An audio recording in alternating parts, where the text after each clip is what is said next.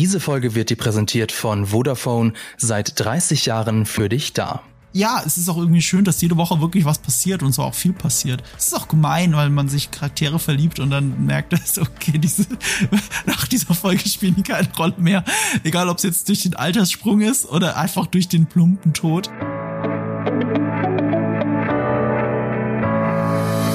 Ja, herzlich willkommen zu einer neuen Folge vom Podcast Die Quadrataugen, powered by Vodafone. Hallo auch an euch da draußen auf YouTube. Wir erzählen heute wieder was über House of the Dragon. Die neueste Folge ist gedroppt und es gibt wieder jede Menge zu besprechen. Laura ist leider immer noch im Urlaub, das sei ihr auch gegönnt. Lisa ist leider kurzfristig krank geworden, aber ich muss hier keine Selbstgespräche führen, denn Marco ist dabei. Marco Risch, hi, grüß dich. Hi, ich habe extra meinen Targaryen-Schal ausgekramt, also wirklich rausgekramt. Ich habe schnell geguckt, wo ich den habe. Genau, vielen Dank, dass du dabei bist. Gute Besserung an dieser Stelle auch nochmal an Lisa. Ich bin übrigens Fabian Douglas, äh, Moderator von GigaTV Mac. Eventuell habt ihr mich schon mal gesehen. Ja, Marco, wir haben ja jetzt bei äh, House of the Dragon ähm, einen Zeitsprung gehabt und wir haben zum ersten Mal in dieser Folge Emma Darcy als äh, Prinzessin Rhaenyra und Olivia Cook als Königin Alicent gesehen. Wie hat dir denn diese Umstellung gefallen? War das eine große Umstellung oder warst du gleich wieder drin? Also äh, natürlich war ich gleich wieder drin und das hat mit der grandiosen Inszenierung zu tun, weil hier hat wieder Miguel Sapochnik übernommen, der Showrunner der ersten Staffel und Hauptregisseur der ersten Staffel und das ist seine zweite von drei Folgen, glaube ich. Und ähm, er steigt hier direkt ein mit einer Nahaufnahme von Emma Darcy. Und damit etabliert er sie direkt auch als die nächste Rhaenyra. So, da müssen wir uns an diesen Zeitsprung gewöhnen. Und was er auch macht, ist, er löst den Einstieg in zwei One-Shots, bis es zu Alicent geht. Also, das, also One-Shots ist, dass man die Kamera möglichst lange draufhält, mit ihr rumspielt und es ist halt ein Take. Einer von vielen Takes, die sie gemacht haben, aber es ist der eine Take. Der geht so lang, bis die Tür aufgeht und Lena Valerian reinkommt und dann gehen sie rüber zu Alicent und das ist weiterer One-Take, ein sehr langer. Und ich glaube, die hätten es sogar am liebsten in einem gemacht, aber ich kann mir nicht vorstellen, dass das Set so gut verbunden ist, dass es von dem Raum wirklich darüber geht, sondern sie mussten an der Stelle Tür raus, mussten sie den Schnitt machen. Und das ist deswegen so grandios, weil so vieles in diesen zwei Kameraeinstellungen erzählt wird. Also sowohl, dass die Schauspieler gewechselt haben, als dass viel Zeit vergangen ist, es werden die, diese, diese, diese Allianzen, die geschmiedet worden sind in der letzten Folge, werden noch mal etabliert. Bevor sie zu Alicent reingehen, steht halt Sir Kristen Cole vor der Tür und muss ihnen Platz machen. Und äh, er ist damit eigentlich der Beschützer von Alicent geworden. Vorher war er genau. der von Rhaenyra und dann sind er und äh, Laenor, die haben auch noch diesen Augenkontakt, den wir gar nicht sehen können. Wir sehen das in den Augen von Sir Kristen Cole. Wir sehen aber nicht, wie, wie was Lanors Augen sagen, weil die Kamera in dem Moment gar nicht rübergeht, weil wir immer noch im One-Shot sind. Und der One-Shot endet erst, wenn wir in dem blauen Raum von Rhaenyra sind, äh, von Alicent sind, in diesem Königin-Raum. Und der sieht halt komplett anders aus, als wir ihn letztes Mal gesehen haben, als, als der beichtende Sir Kristen Cole da noch saß und, und seine, äh, seinen, seinen Fauxpas gebeichtet hat. Und im Hintergrund waren dann noch verschwommen die, diese Targaryen-Orgien-Wandbilder zu sehen und alles. Und jetzt ist alles blau angestrichen, äh, neutral gehalten und zusammen mit ihrem grünen Gleit ist es halt irgendwie das pure Hightower-Zimmer geworden. Genau. Und genau. äh, hier ist sehr, sehr, sehr, sehr viel etabliert. Ja, die, die Gitterstäbe sind immer noch vor den Fenstern, aber es wirkt nicht mehr so klaustrophobisch wie in den Folgen davor, hatte ich so das Gefühl. Ja, ähm, Miguel Sapochnik, den kennen wir ja eigentlich eher als jemand, der großes Spektakel inszeniert. Ähm, das fehlt jetzt in dieser Folge erstmal, aber offensichtlich hat er sich dann durch irgendwelche One-Shots ausgetobt. Ähm, ja, also jetzt nochmal zurück, also hat die, also nochmal zu meiner Frage zurück. ähm, also Emma Darcy und Olivia Cook jetzt hier in ihren neuen Rollen. Ähm, hast du das sofort also auch so angenommen oder war da noch so ein kleiner, kleiner irritierender Moment da? Also beim ich, ich kann ja mal vorwegnehmen, wie es mir ging. Also ich habe das sofort als den neuen Status quo, als das neue äh, gegeben, so, so wie es ist. Und ähm, muss leider gestehen, dass ich die alten Schauspielerinnen auch fast sofort vergessen habe, tatsächlich. Wie war es denn bei dir? Also das wollte ich damit sagen. Also durch diese Inszenierung habe ich all diese Prämissen sofort akzeptiert. Weil alles, was, was in der letzten Folge vorbereitet wurde, ist, wir sehen ja jetzt die Auswirkungen zehn Jahre später. Und dazu gehört natürlich der Schauspielerinnenwechsel und wie sie es interpretieren. Und das habe ich alles in diesen ersten zwei Einstellungen plus halt die Szene mit Alicent selber in dem Raum komplett akzeptiert. Ähm, und die sind ja wirklich sehr weit weg sogar von dem, was vorher war. Also äh, Rhaenyra ist jetzt also so badass, wie es nur geht, hat aber auch das, ähm, wie, wie, wie hat ihre Mutter ja so gesagt, das Schlachtfeld ist, ist das äh, Kindsbett. Das hat sie akzeptiert, aber zu ihren eigenen Bedingungen, so wie es Damon diktiert hat. Das ist ein politisches Mittel. Gleichzeitig muss sie aber auch den Platz in ihrem Leben finden, sich persönlich leidenschaftlich ausleben zu können und sie selbst sein zu können und einfach diese Anspannung zwischen ihr und Alicent. Es fängt ja damit an, dass Alicent verlangt, dass das Kind sofort zu ihr gebracht wird. Das ist ja wirklich genau. so, kontrollieren wir erstmal die Hautfarbe des Kindes. Das ist ja genau das, was sie eigentlich sagt damit. Und ähm, es, du hast auch diese Spitzen die ganze Zeit zwischen den beiden. Und auch Alicent befindet sich am ganz anderen Punkt. Ähm, wir haben den Beginn bei dieser grünen Hochzeit gesehen, wie sie selbstbewusster wurde und sich eigene Ziele gesteckt hat, anstatt einfach immer nur das zu tun, was ihr Vater wollte, was aber gleichzeitig bedeutet, dass sie das tut, was ihr Vater will. Ähm, und sie ist äh, zu einer sehr passiv-aggressiven Person geworden, während sie vorher noch etwas naives, kindliches hatte, wo, aus dem heraus wir verstehen, warum sie handelt, wie sie handelt. Jetzt ist sie aber zehn Jahre weiter und Rhaenyra genauso. Ich meine, diese, diese, die, was ich mit Badass meine, ist einfach diese, wie sie diese ganze Szene dann auch wieder verlässt, als sie aus dem Raum von Alicent rausgeht und hinter, und es hinterher blutet, wegen der Nachgeburt. Also, wie badass kann noch eine Frau eingeführt werden? Und dadurch ist es ganz leicht, das zu akzeptieren, die beiden. Die Spitzen sind schon richtig hart. Also, sie sagt dann an den, Prinzen Lena so, wie, so, so was ähnliches wie, naja, vielleicht klappt es ja beim nächsten Mal mit der Hautfarbe, so. Also sie gibt ihm da auch ordentlich eins mit. Übrigens auch ein Zitat aus dem Buch. Also ähm, die wenigen Zitate, die es aus den Büchern gibt, die bauen sie dann auch schon mal immer sehr gerne ein. Mhm. Ja. Ähm, dann geht's ja noch weiter. Das ist ja nur die, das sind ja nur die allerersten Szenen, weil es muss ja noch sehr viel mehr gezeigt und aufgebaut werden, weil sich viel, viel getan hat. Aber bis wir dahin kommen, erstmal ein wenig Werbung. Alle mit einem WLAN-Router zu Hause kennen es, kein Empfang, kein Internet, das heißt kein Surfen, Streamen oder Zocken. Schnell heißt es da, das Internet klappt nicht.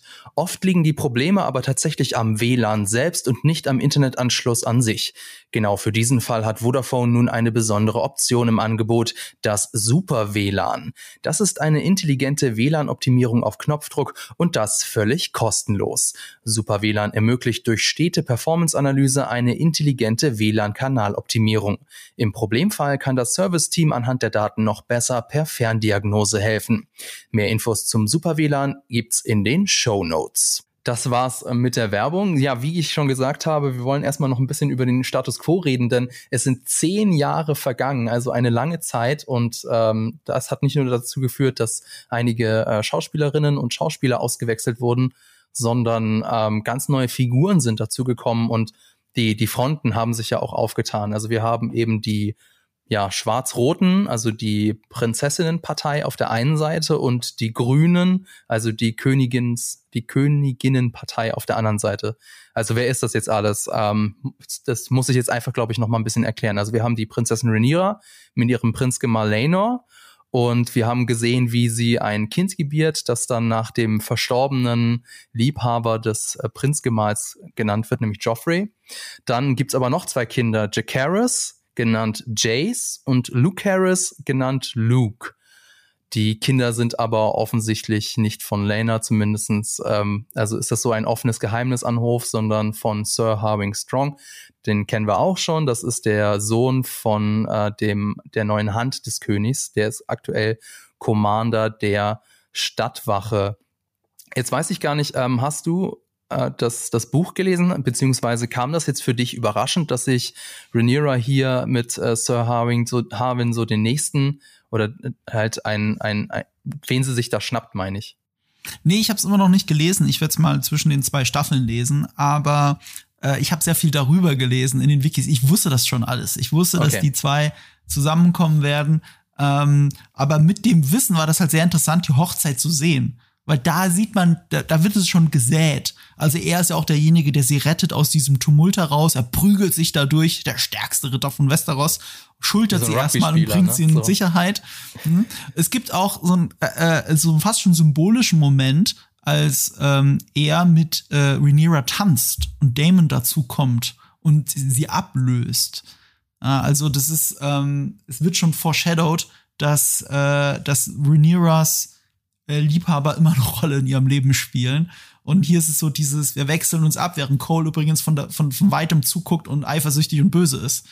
Also das ist, das ist alles schon einfach nur in diesem Tanz drin gewesen. Also wenn man es wusste oder wenn man wirklich ein Gespür dafür hat, hat man es gemerkt. Wenn nicht, dann ist man natürlich überrascht. Aber das Storytelling funktioniert ja so fantastisch in diesen ersten Minuten, dass es ohne es auszusprechen funktioniert. Ich fand auch einen sehr bezeichnenden Moment. Da war es einem schon klar, weil er ja wie der Vater das Kind auch mal halten will. Und es war ja so selbstverständlich für Lena, weil er es auch weiß. Jeder weiß es in diesem Raum. Ähm, und da ist die Kamera gerade auf Rhaenyra. Und du hörst eines der Kinder sagen, Father, may I hold him? Und du siehst nicht, zu wem das Kind es oh, sagt. Cool. Und dann schneidet die Kamera um und sie haben es zu Lenor gesagt. Aber wie wir später auch erfahren, sie wissen sehr genau, dass eigentlich Sir Harwin ihr Vater ist. Ja. Und ich wollte noch sagen, man hat es sogar in noch einer früheren Szene gesehen, wenn du dich erinnerst, die Jagd im Königswald. Da mhm. kommt ja dann Rhaenyra irgendwann mit dieser Bache oder mit diesem Wildschwein zurück, Blut überströmt und alle sind irgendwie angewidert, vor allem äh, der, der Lannister.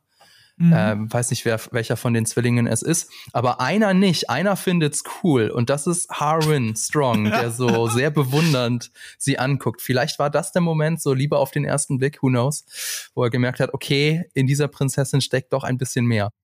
Ähm, ja, dann gibt's auf der Seite, auf, also auf dieser Seite noch äh, natürlich noch drei neue Drachen, also zumindest in den Büchern. Wir haben jetzt eingeführt den Drachen Vermax, das ist der neue Drache von ähm, dem Jacaris.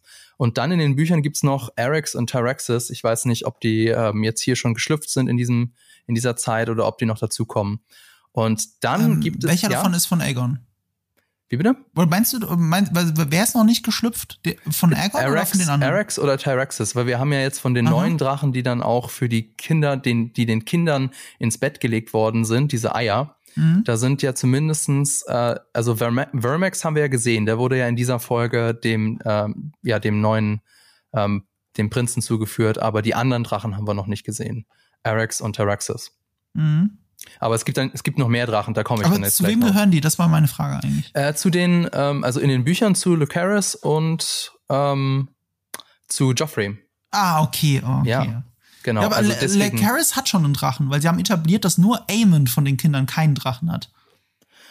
Okay, dann, dann, ist, dann ist er auch schon mit Erics zugange dann, mhm. den haben wir halt nur noch nicht gesehen, aber das kommt dann später noch. Genau, also wie, wie ich sagen wollte, das ist die eine Seite und jetzt haben wir die andere Seite und die ist auch ganz spannend. Wir haben nämlich hier also Königin Alicent natürlich mit Viserys, der immer noch lebt. War ich ein bisschen überrascht, weil er ja in der, in der Folge davor haben wir ihn gesehen, wie er noch während der Hochzeitszeremonie ohnmächtig geworden ist. Da dachte ich schon, oh je, aber nee, er lebt noch. Und ähm, dann gibt es ja noch die Kinder, die sie geboren hat. Also einmal den Egon, den kennen wir ja auch schon. Dann, ähm, ah, ich habe ich hab die, ha, siehst du mal, ich bin, bin genauso so ein Sexist wie die ganzen anderen in, in Westeros. Ich habe glatt die Tochter vergessen, weil sie hat ja mhm. auch noch eine Tochter, Helena. Mhm. Und dann noch einen Sohn, Aemond. Und in den Büchern gebiert sie dann noch einen Sohn. Ich weiß es gar nicht. Ist das, äh, den sehen wir hier, glaube ich, noch nicht Darren, ne? Das, das weiß ich gar nicht. Ach so, stimmt, du hast ja die Bücher nicht gelesen. Aber, nee, nee. aber da kommt eigentlich noch einer, aber vielleicht ist das halt noch oder sie ist auch schon schwanger, aber halt noch nicht sichtbar oder irgendwie so. Ähm, da, ganz interessant aber, es gibt außerdem noch eine ganze Menge Männer an ihrer Seite, an der Seite von Königin Alicent. Also wir haben zu einen eben Kristen Cole, wie du ja schon gesagt hast, mhm. der neue äh, Beschützer von Alicent, der die Seiten gewechselt hat. Und Laris Strong, der dann ja auch später noch in der Folge eine große Rolle spielt. Den haben wir da ja in Folge 5, hat er sich zum ersten Mal ähm, als Verbündeter offenbart Du erinnerst dich diese Szene mit der, mit der, mit der Blume, mhm. mit dieser Pflanze, die eigentlich fremd ist, aber trotzdem gedeiht. Da hat er sich so ein bisschen mit, mit, äh, mit ihr verglichen. Ähm, ein, ein schwieriger Charakter, aber da kommen wir, glaube ich, später noch zu. Und ähm, von den Drachen her, wenn ich das jetzt richtig gesehen habe, also Aemon hat einen Drachen, Sunfire, mhm. und Aemon hat noch keinen. Damit wird, er wird ja mit, damit aufgezogen, dass, dass sie da dieses Schwein aus dem Dragon Pit ziehen, mhm. The Pink Dread mega gemein. Mhm. Und dann steigt er runter in den Dragon Pit, um, keine Ahnung, um sich jetzt doch noch einen Drachen zu holen. Und weißt du, welchen, wessen Drachen er da begegnet? Ich hätte jetzt einfach vom Alter her geschätzt, dass es Aemons Drache ist, aber äh, Aegons Drache ist, aber ich weiß es nicht. Weißt du es? Nee, ich weiß es auch nicht. Ich habe jetzt, ich habe genau, das habe ich leider vergessen. Ich habe leider da noch äh, vergessen, mir die Inside the Episode anzugucken. Ähm, vielleicht haben sie es da. Also er war halt größer als der von Jack Harris, der Drache. Ja. Ich ja, kurz überlegt, Jack Harris ist ja schon der älteste von den anderen. Oder ja. Cyrex ist es. Das wäre auch möglich. Also ich habe jetzt aber nicht als Gold wahrgenommen und als nicht so groß wie Cyrex. Deswegen hätte ich es. Ist sehr dunkel da drin, vielleicht. Weiß ich nicht. Oder war es der Drache von, von Damon? Who knows? Mhm. Irgendein älterer auf jeden Fall. Äh, ja, wir haben ja schon gesagt, die Fronten, die haben sich deutlich verhärtet. Äh, die, die, wie die beiden miteinander umgehen, ist, ist äh, sehr viel unangenehmer. Also von der Freundschaft, von der ehemaligen ist nichts mehr übrig. Ähm, wie, wie hat dir das jetzt so gefallen? War das für dich zu plötzlich, in Anführungszeichen, wobei, wobei ja zehn Jahre vor, vergangen sind? Weil in der Folge davor, da waren sie ja mhm. zumindest zu Beginn ja tatsächlich sogar noch befreundet ich finde halt, ähm, es ist natürlich ein sehr schnelles Erzählen. Das hat schon die ganze Serie die ganze Zeit und auch bei den Miguel Sapochnik-Folgen, äh, er macht immer die, wir etablieren jetzt einen neuen Stand-Folge. Das war halt die erste Folge und es war diese Folge. Und in beiden Folgen passiert sehr viel mit einem sehr hohen Tempo. Äh, man hat das Gefühl, also Game of Thrones hätte da drei Folgen rausgepresst aus der Handlung und ähm, die man in einer Folge präsentiert kriegt, aber Game of Thrones hätte auch noch so ein paar Parallelhandlungen, wo wir so einen krassen Ortssprung haben, dass du erstmal das Tempo auch wieder rausnimmst, damit du das nicht so super hochhalten musst. Ähm, aber ja, es ist auch irgendwie schön, dass jede Woche wirklich was passiert und so auch viel passiert. Es ist auch gemein, weil man sich Charaktere verliebt und dann merkt, dass, okay, diese, nach dieser Folge spielen die keine Rolle mehr. Egal, ob es jetzt durch den Alterssprung ist oder einfach durch den plumpen Tod. Äh, es ist leider so. Ein sehr hohes Tempo. Ähm, aber es passiert viel. Und ich mag halt das Storytelling. Wie gesagt, äh, auch bei den Kindern. Sehr schön etabliert, weil die Kinder von Alicent haben natürlich alle die blonden Targaryen-Haare, die Kinder von Rhaenyra haben alle die dunklen Strong-Haare, aber die Kinder von ähm, Rhaenyra tragen blau, blau-silber. Sie tragen die Farben von der Valerians, weil sie ja auch mit diesem Nachnamen geboren sind, weil die Abmachung war ja, sobald sie auf den Thron steigen, werden sie den Targaryen-Namen annehmen. Deswegen sind sie so gekleidet, wie sie gekleidet sind. Und weil sie Rhaenyras Kinder sind, hört man sie auch ganz klar valyrisch reden. Also, also gerade beim Training vom Drachen, ich habe jetzt auch noch mal drauf geachtet, Aegon sagt gar nichts. Also klar, der kann wahrscheinlich auch ein bisschen valyrisch, der kann auch Tarkaris und so, aber über darüber hinaus wird es wahrscheinlich gehen, weil wir lernen ihn schon als so Egomanen kennen, den nur, äh, der, der sich nur für sich selbst interessiert und auch gar nicht damit rechnet, überhaupt jemals auf den Thron zu kommen und so wichtig zu sein. Ähm, und äh, dadurch ist, ist, sind sie, obwohl sie diese Haare haben, wirken sie weniger Targaryen in der Erziehung als Rhaenyras eigene Kinder. Weil sie, aber sie sind so ein bisschen. Arschlöcher, insofern wirken sie schon irgendwie wie die Targaryens. Ne? Ja, okay, aber nicht alle Targaryens sind Arschlöcher. Also zum Beispiel Rhaenyra war ja, ist ja nicht per se ein Arschloch und äh, Daenerys war es auch lange Zeit. Nicht. Zumindest die Männer sind ein bisschen schwierig, sage ja. ich mal so. Und in der Folge sieht man ja auch, wie ähm, Damon, auch nur wenn es ganz kurz ist, wie er mit seinen Kindern redet und auch ihr, ich glaube, er liest ihnen was zur Nacht vor oder so und das mhm. ist immer lyrisch. Ja. Also er legt auch Wert darauf. Also da sind ohne dass man es aussprechen muss, natürlich, das lyrisch wird ausgesprochen, aber man muss es nicht wirklich aussprechen, aber Damon und Rhaenyra haben ähnliche Vorstellungen davon, wie die Kinder zu erziehen sind und was es wirklich heißt, ein Targaryen zu sein. Mhm. Und äh, nur Rhaenyra hat einen anderen Schluss raus. Sie zieht den Schluss raus, sie muss auf den Thron. Damon zieht den Schluss raus, wir haben kein altes Valyria mehr, das sagt er ja in der Folge. Und ähm, wir sind heimatlos und ziellos und, und suchen noch irgendwas. Ja. Und Alicent legt Wert darauf, dass die Kinder halt äh, ums Überleben kämpfen, auf dem Thron sitzen sollen. Sie haben ja auch die blonden Haare, tragen aber grün. So, das, das sollen die Targaryen-Kinder sein und sie tragen beide grün. Das ist so Alicents Statement schon wieder. Mhm. Sie ist auf jeden Fall so auch vom Gefühl her diejenige, die jetzt in der Beziehung mit Viserys so die Hosen anhat. Sie, es war ja sehr schön so wie eigentlich so eher, wie man das so kennt, so keine Ahnung.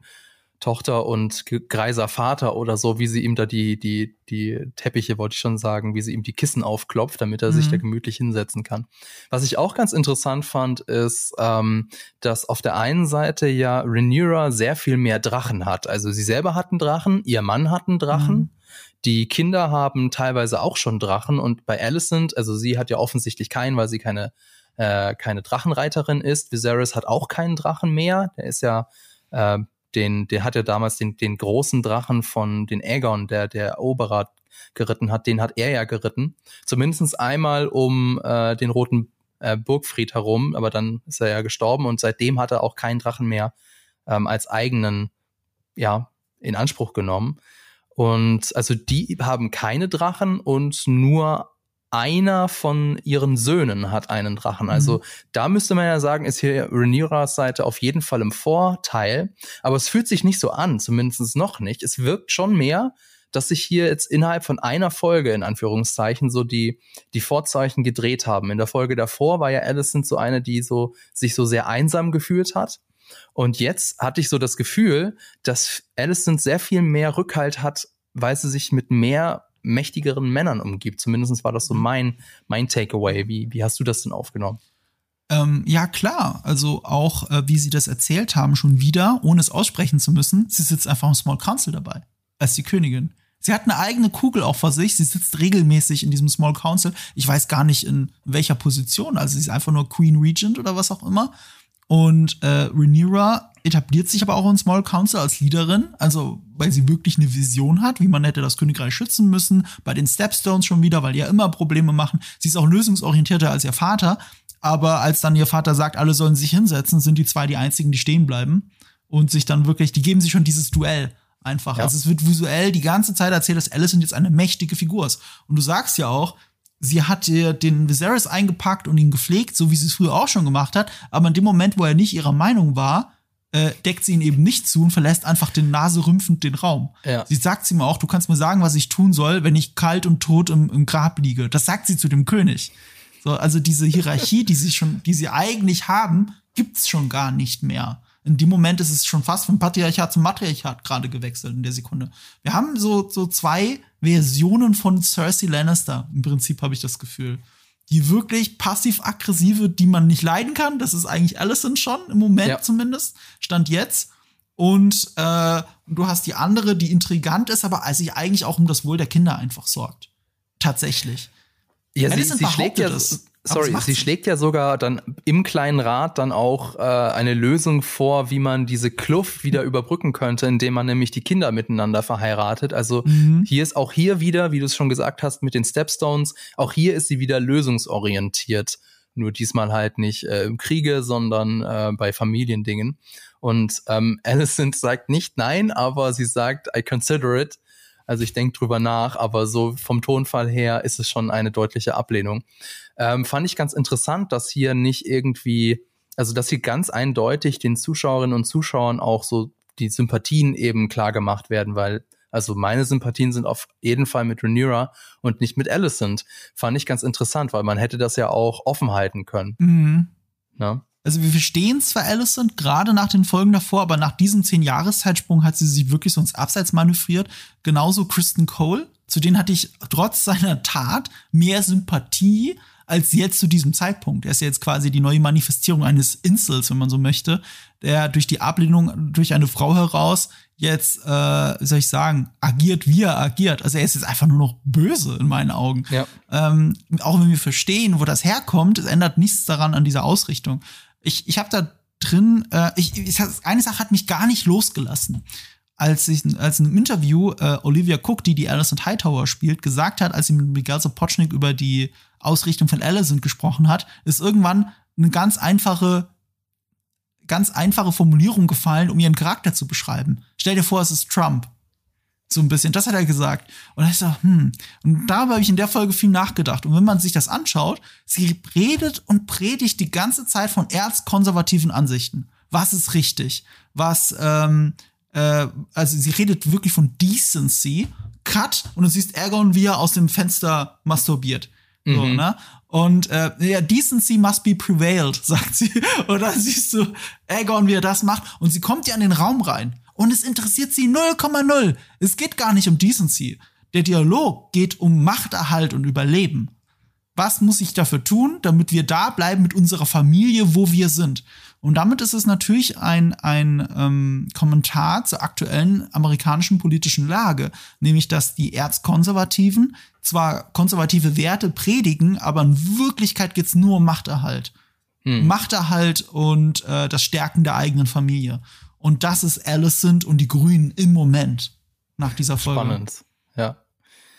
Und dann gibt es ja noch eine ich sag mal, dritte Fraktion, weil wir aktuell noch nicht genau wissen können, ähm, wo sie sich hin entwickelt. Wobei, also ein bisschen ist es schon absehbar, aber sie, sie hängen noch so ein bisschen in der Schwebe. Wen meine ich? Ich meine Damon und äh, Lena Valerian. Die sehen wir in Pentos. Und äh, viel Zeit ist vergangen. Äh, sie haben sich verheiratet. Also wir haben das davor ja gehört, dass Lena ähm, an einen Herrn aus Bravos verheiratet werden sollte. Mhm. Von dem ist jetzt offensichtlich keine Rede mehr. Stattdessen hat äh, Damon sich sie gekrallt. Wir haben es ja auch schon bei der Hochzeit gesehen oder bei der ähm, bei dem Rehearsal Dinner, will ich es mal so nennen. Weißt du, wie sie das gelöst haben? Also in den Büchern? Ähm, in den Büchern ja. Und zwar, also ich glaube, in, jetzt hier in der Folge ist es ja offen geblieben, ne? Ja, ich habe es auch gelesen, ja. nur im Wiki. Genau, und in den Büchern ist es so, dass ähm, also der Vater, der die Ehe damals eingefädelt hat, der ist verstorben und der Sohn hat sich als riesiger Trottel herausgestellt, der das Reichtum verschleudert hat. Mhm. Und ähm, aber ich meine, die Verlobung war halt immer noch da. Das ist auch ein bisschen schwierig, die zu lösen. Und Damon hatte halt das Auge auf Lena geworfen und Damon macht das, was er als be am besten kann. Er provoziert. Und er hat diesen ähm, Verlobten in Spee so sehr provoziert, dass der irgendwann sich nicht mehr anders helfen konnte und seine Ehre verteidigen musste. Und das äh, kann nun mal Damon sehr gut, nämlich mit dem Schwert Dark Sister umgehen und hat dann diesen Mitbewerber einfach ausgestochen im wahrsten Sinne des Wortes und schwupps hat man sich so eben dem Verlobten entledigt und jetzt äh, kann er an, an seiner Stelle im Le Lena heiraten. Also im Duell entledigt, muss man dazu sagen. Ja. Also das ist wirklich ein legaler Weg in Westeros, um sich äh, die Frau dann zu schnappen. Fast so ähnlich wie bei Rhaenyras äh, Bewerbern, als sich die Bracken und die Blackwoods gegenseitig abgestochen ja. haben. Also es ist eine, es ist eine brutale Welt und eine sehr blutige Welt auf jeden Fall. Ähm, es ist viel Zeit vergangen, also wir sehen, dass äh, Damon und Lena haben Kinder die Zwing Zwillinge Baylor und Raina. Kein Sohn, aber Lena ist ja noch schwanger, kann also noch werden. Und ähm, in den Büchern ist es jetzt so, dass ähm, äh, sie tatsächlich auch ein Kind gebiert, aber das ist missgestaltet, irgendwie mit ledrigen Flügeln und dann stirbt das Kind und sie stirbt dann im, durch Kindsbettfieber. Hier haben sie es ein bisschen anders gelöst. Also so eine Anlehnung an Emma, also die, mhm. die Mutter von äh, Rhaenyra aus der ersten Folge. Aber ähm, statt eben hier wieder der, der Kaiserschnitt, der sogenannte Kaiserschnitt gemacht wird, stattdessen geht sie eben nach draußen und lässt sich dann von ihrem Drachen verbrennen. Was ähm, ja schon mal irgendwie so auch zeigt, wie, was für eine mhm. stolze Person sie ist. Also, ja. ja. das zeigt, äh, dass sie selbstbestimmt aus dem Leben geht. Eben genau anders als Emma Aaron, so wie du es gesagt hast. Genau anders. Und es ist auch genau anders äh, zwischen Viserys und Damon ähm, Viserys entscheidet sich wegen einer Vision dafür, diesen Kaiserschnitt durchzuführen. Und Viserys, äh, äh, Damon ist eigentlich unentschlossen, was gleichzeitig bedeutet, dass er sich eben nicht dafür entscheidet, für ein Kind seine eigene Frau zu opfern. Es ist, äh, es, es zeigt beide fast schon entscheidungsschwach, wenn du so willst, nur aus unterschiedlicher Perspektive. Viserys handelt so, wie es eine Vision ihm gesagt hat, nicht weil er selber davon überzeugt ist, und äh, Damon handelt, handelt oder handelt nicht, weil er sich nicht entscheiden kann. Aber das ist auch hier wirklich, das zeigt auch so ein bisschen die, den Respekt, den beide voneinander haben, weil letztendlich entscheidet sie sich dann dafür und er nimmt es ja hin, auch wenn er ihr hinterher rennt, mhm. aber er nimmt diese Entscheidung hin. Irgendjemand hat sie ja mal gehen lassen, ne? Sie ist ja einfach aufgestanden ja. und losgegangen, um sie umzubringen. Und äh, und ja, das ist heftig. Ich glaube, ich, wenn ich es in Wiki richtig gelesen habe, wollte sie aber noch ein letztes Mal auf Vaga aufsteigen und ah, okay. äh, hat das nicht mehr geschafft. Und so ähnlich haben sie es dann ja auch dann hier nur in Andeutung. Ich meine, geht sie zu Vaga. Genau. Ja, und jetzt ist so die Frage, was, wie geht's jetzt weiter mit Damon? Weil ähm, irgendwie, also zumindest im Gespräch mhm. mit Lane, Lena hat er das davor so gesagt, so ja, lass uns doch hier bleiben. Äh, hier sind wir irgendwie willkommen.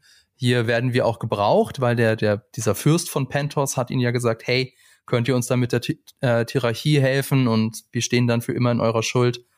Ähm, aber irgendwie so ein bisschen Sehnsucht nach Westeros hat er ja doch auch, weil er sagt ja, dieser Wein, den, den hier in Pentos, den kann man nicht trinken, der ist furchtbar. Der Starkwein in, in Westeros ist viel besser.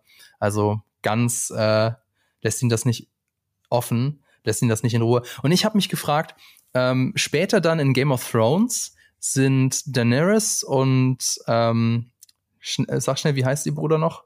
Äh, Viserys. Viser Viserys sind ja, in, in Pentos. Ja. Meinst du, das hängt damit zusammen, dass das noch auf, auf, diesen, auf diesen Besuch zurückgeht? Da habe ich nie nachgedacht. Aber äh, so wie ich das verstanden habe, sind sie ja generell sehr viel umhergewandert.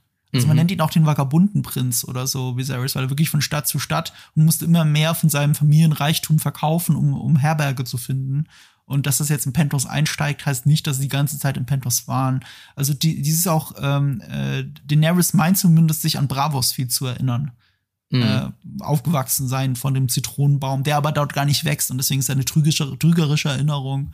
Ähm, Gibt es auch Theorien dazu, dass sie dann wirklich halt woanders aufgewachsen, also geboren wurde oder nicht geboren ist falsch, geboren wurde sie, Stormborn wirklich auf dem Meer, aber ähm, dass da die große Verschwörung, die den Targaryens immer noch helfen will, um auf den Königsthron zu kommen, dass Mhm. das damit zu tun hat und sie deswegen in Wirklichkeit gar nicht in Bravos war. Es wurde nur ihr, ihr mal gesagt, sie sei in Bravos lange Zeit gewesen. Ähm, nee, das ist alles sehr vage. Äh, aber ja. kann damit zu tun haben, dass äh, die alte Gastfreundschaft, man erinnert sich an die Drachen. Warum nicht? Tja, was jetzt als nächstes mit Damon passiert? Ich vermute mal, er wird äh, wieder bei seinem Bruder anklopfen und so wie wir Viserys kennen, wird er ihm auch wieder aufnehmen. Aber mal sehen. Weißt du Alicent nicht, was wird er passiert? wahrscheinlich. Ich glaube, äh, doch, ich habe schon, ich, also ich habe das in der Folge davor ja schon gesagt, ich habe das Buch, ich, ich, ich, Ja. ich lese das Buch parallel dazu, Ja, ja. aber ich versuche mich selber nicht zu spoilern für die Serie. Also das Ah. heißt, ich gucke mir erst die Folge an und lese dann Ja. bis dahin. Insofern, ich habe schon ein, zwei Seiten überblättert und weiß, dass er dann nochmal zurückkommt und auch von Viserys wieder aufgenommen wird. Ich meine, wenn wir beim Storytelling der Serie bleiben, muss ja zumindest Ballsy irgendwo in eine Tür reinkommen und jeder guckt Ja. ihn an und eigentlich war er unerwünscht. Also das müsste eigentlich passieren, ähm, ohne das Buch gelesen zu haben. Äh, ich weiß, was grob als Handlung nächstes Mal passiert und so viel kann man ja schon mal sagen. Man weiß ja, wie die nächste Folge heißt. Sie heißt Driftmark. Und das ist halt der Ort, wo seine Frau eigentlich hin wollte und wo wahrscheinlich ihre Leiche hin muss, um es mal so zu sagen. Mhm. Ähm, Ja. Das, das klingt alles, ja. das klingt alles sehr nach Familienzusammenführung. Es gibt auch schon einen Teaser für die nächste Folge. Ich will wirklich sonst nichts vorwegnehmen. Ähm, ich fand es sehr bezeichnend, dass er, als er diesen Wein getrunken hat oben auf dem Dach, dass er sich auch deswegen anscheinend betrunken hat, weil er von der Nachricht redet, dass Rhaenyra wieder ein Kind gekriegt hat, das offensichtlich sehr ähnlich wie der Lord Commander der Stadt aussieht. Also er Mhm. also Rhaenyra hat ihn nie losgelassen, trotz Lena und Lena weiß das ganz genau. Aber sie weiß auch, dass es ein Arrangement ist zwischen den beiden, das für beide funktioniert. Ähm, und dass es nicht die Ideallösung für Daemon Targaryen ist. Er ist ja offensichtlich nicht sehr glücklich. Nee. Ja, sch schauen wir mal, was da noch alles so kommt. Zwinker, zwinker. Dann äh, die, das nächste große oder das letzte große, über das ich jetzt noch reden wollte, ist ähm, der Mordanschlag auf Lyra und Harwin Strong durch den eigenen Bruder beziehungsweise den eigenen Sohn, durch Larys dem Klumpfuß. Dann wollte ich mal fragen, ähm, er, also man hört ihn ja so ganz ominös von, von, von Kindern, die, die futile sind und, und so ganz ominös Mhm. reden. Hast du verstanden, warum er das macht? Also er macht das ja nicht auf Befehl der Königin hin, sondern sie, sie zeigt sich ja, also Alison zeigt sich ja ganz entsetzt, als er ihr das sagt, das habe ich für euch getan, sondern er macht das ja im vorauseilenden Mhm. Gehorsam. Ähm, und Brudermord ist ja noch, also ist ja, ist ja nichts Geringes. Ja. Ne? Also ähm, weißt du warum, also kannst du nachvollziehen, warum er das gemacht hat? Ja, aus seiner Perspektive schon, weil äh, äh, er macht das, was Alicent nicht traut, sich auszusprechen. Und sie tut auch so schockiert, das sind wir wieder bei den erzkonservativen Werten, aber sie wird ihn jetzt auch nicht an den Galgen bringen. Weißt du, was Hm. ich meine? Sie akzeptiert das, was passiert, stillschweigend. Auch wenn sie noch so schockiert tut. Und auch wenn es auch wenn's ihr sicherlich wirklich nahe geht, dass auf einmal jemand stirbt, nur weil sie mit Larry Strong geredet hat. Aber es spielt ihr in die Karten. Und sie akzeptiert das, weil sie macht alles dafür, um zu überleben und an der Macht zu bleiben. Es geht ihr ja nicht um Frieden. Das ist ihr lösungsorientiert sein. Dass man sich ganz klar auf diese Seite äh, äh, ähm, ähm, äh, bekennt, zu dieser Seite bekennt. Und eigentlich ist sogar, ich meine, sie hat ja diese, diese zwei Berater, wenn du so willst, Sir Kristen Cole und Larry Strong. Und Sir Kristen Cole kommt zumindest aus der Fraktion Ehre geht über alles. Kommt aus der Richtung, auch wenn natürlich unehrenhaft handelt, offensichtlich. Aber das redet er sich ja schön und als, ähm, als rechte Hand der Königin kann er sich das anscheinend auch erlauben, weil sie müssen mir ja die Absolution erteilt haben für das, was auf der Hochzeit passiert ist, offensichtlich. Ähm, und Larry Strong ist das Teufelchen auf ihrer Schulter. Der hat überhaupt gar kein Ehrgefühl. Er bringt seinen eigenen Vater und seinen eigenen Bruder um. Und das ist auch in der Welt von Game of Thrones auf poetische Weise. To kill your own kind ist halt your own kin, ist ja eine, eine ganz schwere Todsünde, auch wenn Tyrion Lannister ganz gut damit gefahren ist. Aber äh, trotzdem ist das eine ganz herbe Sache. Und dieser vorauseilende Gehorsam ist ja eigentlich auch alles das, was so, was Littlefinger ja auch immer gemacht hat. Die sind ja sehr ähnlich, ist ja keine Frage, auch in der Namensgebung, ne, nach Körperteilen benannt, auch wenn Littlefinger eher nach einem Landstrich benannt ist, aber es sind halt Körperteile. Littlefinger, Clubfoot, ähm, die sind schon sehr ähnlich und Littlefinger hat ja auch Menschen umgebracht und Menschen auch in Gefahr gebracht, die ihm nahestehen. Also auch eine Catelyn, kein Mensch stand ihm näher als sie und äh, er hat sie in Gefahr gebracht mit seinem ganzen Komplott und allem gegen Ned Stark.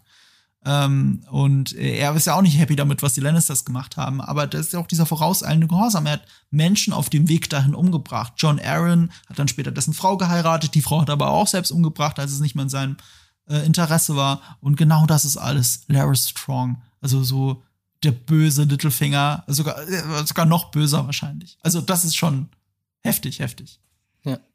Und es gibt ja eine Theorie um ihn. Ich weiß nicht, mhm. ob du die kennst. Die hat was mit den Ratten zu tun, die man immer wieder äh, in, in der Burg sieht. Ja, also. Zwar, ja, ja, okay, jetzt erzähl du sie. Ich hab's schon gehört, ja. Okay.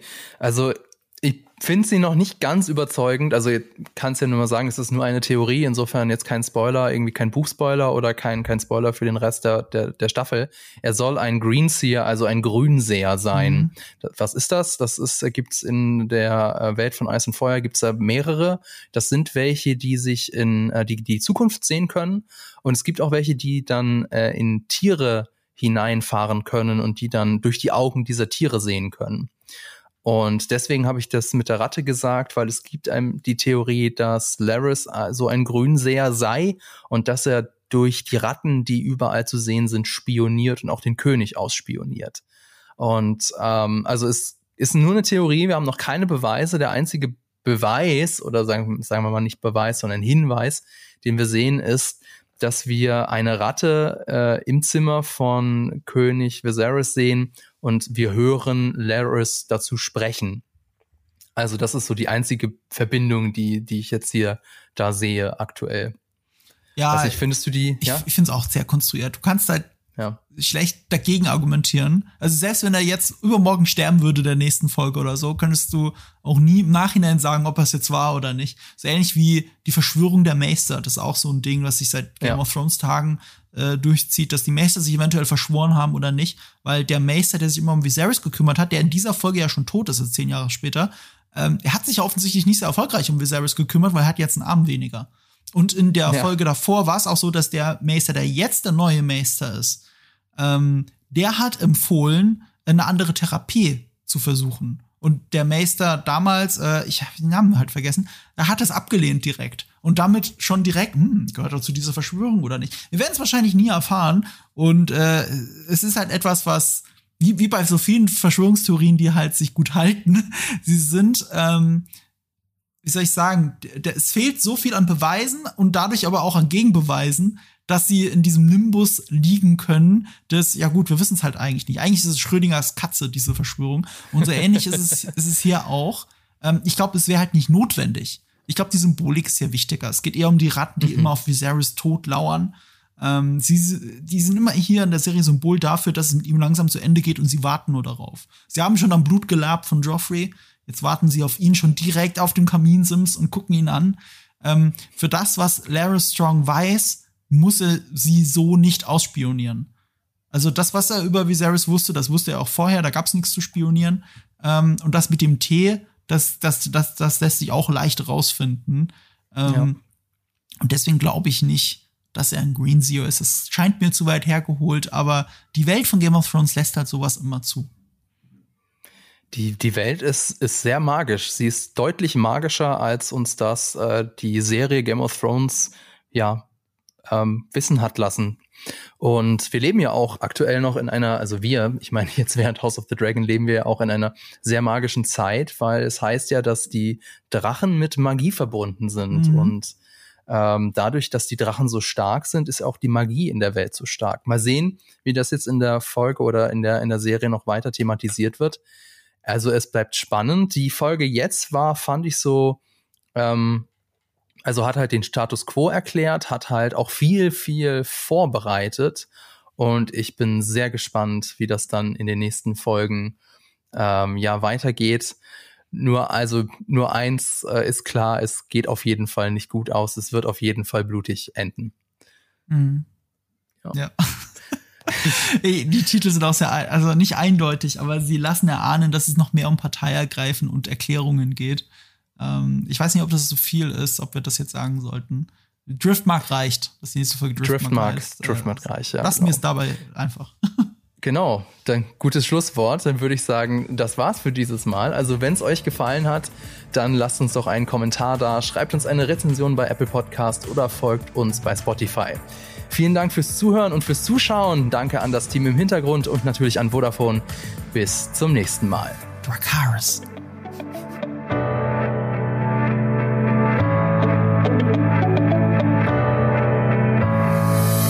Diese Folge wurde dir präsentiert von Vodafone, seit 30 Jahren für dich da.